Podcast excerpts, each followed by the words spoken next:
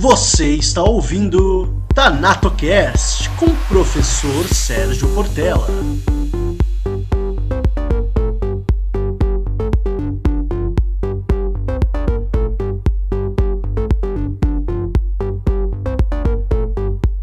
Fala galera das Ciências Mortuárias, tudo bem?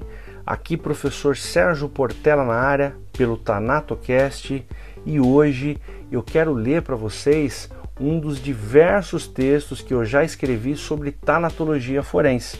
Para quem não sabe, a tanatologia forense é a ciência que estuda a morte e o morto, ok? Hoje eu vou ler para vocês dois textos, um que fala sobre o conceito de morte e outro logo em seguida que fala sobre as modalidades de morte, ok? Mas antes, segura aí, deixa rolar o som e daqui a pouco eu já começo, beleza?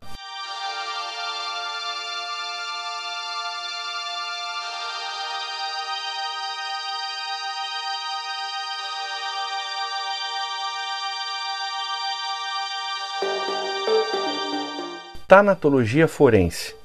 Conceito de morte. Para que um corpo possa ser analisado numa mesa de necrópsia e após ser inumado ou cremado, se faz necessário antes confirmar que a morte realmente se instalou naquele indivíduo. Antigamente, essa confirmação se dava através da definição de que a morte ocorria com a cessação total e permanente das funções vitais, sendo certo que isso ocorria através de uma tríade: cessação das funções cerebral, circulatória e respiratória. Antes da descoberta do sistema circulatório por William Harvey em 1628 e da ausculta pelo estetoscópio por Laennec em 1816, não existia um conceito que relacionasse a morte à falta de batimentos cardíacos. Sabemos hoje que a morte não é um acontecimento abrupto e instantâneo, mas algo que ocorre através de um processo que passa por diversas fases, até se chegar àquilo que conhecemos e chamamos de morte anatômica.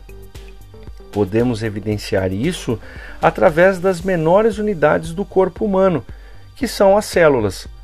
Elas são responsáveis por estabelecer a entrada de nutrientes, tais como os glicídios, formados por açúcares, os aminoácidos, que provêm das proteínas, e os lipídios, formados por gorduras, e expelem aquilo que não convém ser armazenado ou consumido, como por exemplo os açúcares, que são queimados e acabam sendo grande fonte de energia para as células.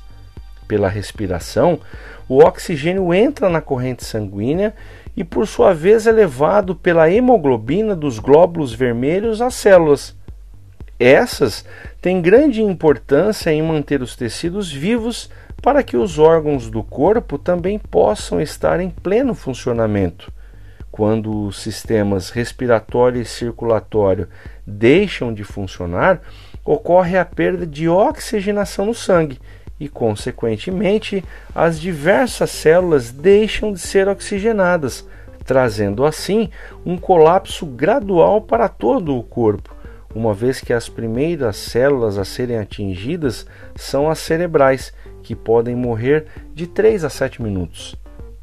Segundo Neus Habitar, abre aspas, as células musculares podem continuar vivas por várias horas, enquanto células chamadas de fibroblastos podem durar até 24 horas após a parada. Dessa forma, a morte é um processo em que as células vão morrendo, cada uma a seu tempo, dependendo da maior ou menor necessidade de oxigênio. É a morte celular. Fecha aspas. Para Genival Veloso de França, abre aspas. Não se pode atualmente aplaudir a ideia de que o corpo só pode estar em dois estados, de vida e de morte, pois é sabido que a morte se produz por etapas sucessivas em determinado espaço de tempo, individualizado e dependente de sua causa, e por isso não é ela simplesmente um momento ou um instante como defendem os espiritualistas, mas um verdadeiro processo. Fecha aspas. Deixando o campo científico e adentrando o campo filosófico, podemos descrever que esse intervalo lento e contínuo existente entre a vida e a morte é uma espécie de ponte que serve como uma passagem para esses dois estágios, pois, abre aspas, onde começa a morte da vida, inicia-se a vida da morte. Citação de professor Higino Hércules. E ainda, para Delton Cross e Delton Cross Jr., abre aspas, a morte não é o cessamento puro e simples num átimo das funções vitais, mas sim toda uma gama de processos que se desencadeiam inexoravelmente durante certo período de tempo, afetando paulatinamente os diferentes órgãos. Fecha aspas. Como a morte não é o cessamento repentino das funções vitais, se faz necessário afirmar a realidade da morte, pois muitas vezes temos um órgão funcionando normalmente, sendo que outros seguem o sentido oposto, já estão com seu funcionamento comprometido e não possuem mais estímulos. Podemos exemplificar isso da seguinte forma: suponhamos que uma vítima foi encontrada com parada cardiorrespiratória e seu sistema nervoso não está totalmente danificado e possuindo chances de se restabelecer. Após realizar os procedimentos de ressuscitação e notar-se que o coração não voltou a bater, podemos então considerar aquele indivíduo como morto. Porém, se o coração voltar a bater e a consciência e a respiração não se reabilitarem, é declarada então a morte encefálica. Atualmente existem dois conceitos de morte: a circulatória, que ocorre por parada cardíaca, e a morte encefálica, que surgiu devido aos transplantes de órgãos e tecidos, uma vez que se fez necessário criar um novo conceito de morte Caso contrário, um transplante de coração em condições de funcionamento por um doador poderia acarretar em homicídio. Porém, se a morte é um processo gradativo, como definir o exato momento dela, uma vez que essa tríade das funções vitais não cessa instantaneamente? Essa pergunta pode ser respondida através dos sinais que o corpo vai nos demonstrando no decorrer das horas e dos dias. São eles os fenômenos abióticos imediatos e consecutivos e os fenômenos transformativos destrutivos ou conservadores, que vocês escutarão em outros áudios. Ok, pessoal? Vamos agora dar início à leitura das modalidades de morte. Tanatologia forense modalidades de morte. Por ser a morte um processo gradativo, existem no decorrer da sua progressão diversas modalidades. São elas: morte anatômica ocorre quando todos os sinais biológicos cessam em sua totalidade. Morte aparente. Nessa modalidade, não é possível notar algumas funções vitais devido aos débeis batimentos cardíacos. Assim, aparentemente o indivíduo dá indícios que poderá estar morto, contudo, sem ser possível uma afirmação. A tríade de Toinot define a morte aparente como um estado de imobilidade e ausência aparente da respiração e da circulação. Morte histológica é a cessação gradativa dos tecidos e das células dos órgãos. Morte relativa ocorre quando há ausência efetiva de algumas funções vitais, sendo que será possível retomar algumas delas.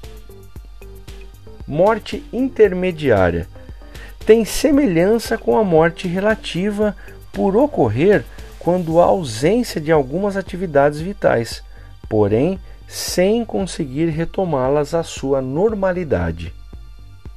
Morte real Com o nascimento, o indivíduo adota uma personalidade a qual carregará por toda a sua vida, sendo que essa mesma personalidade se findará com a sua morte, ou seja, é o fim da real existência de uma pessoa, abre aspas, por inibição da força de coesão intermolecular e o de formar-se paulatinamente a decomposição do cadáver até o limite natural dos componentes minerais do corpo. Fecha aspas. Adentrando o campo filosófico, espiritual e metafísico sobre a morte real, podemos citar que essa dissolução da matéria passará, abre aspas, a integrar outras formas de organizações celulares complexas em eterna renovação, como se por átomos químicos do corpus ou de seus despojos estivéssemos unidos aos átomos de todo o universo.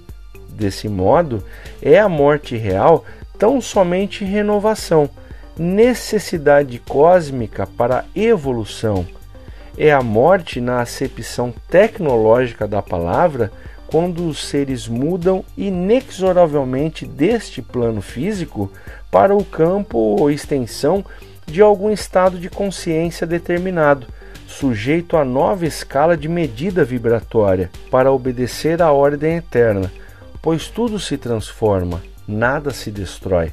Fecha aspas. Citação de Delton Cross e Delton Cross Jr. Em outras palavras, é a morte real tão somente uma despedida de todo o processo evolutivo por que passamos nesse plano físico para nos encontrarmos num plano transcendental. Bom, pessoal, essa foi a leitura de hoje sobre tanatologia forense. Fiz a leitura do conceito de morte e das modalidades de morte.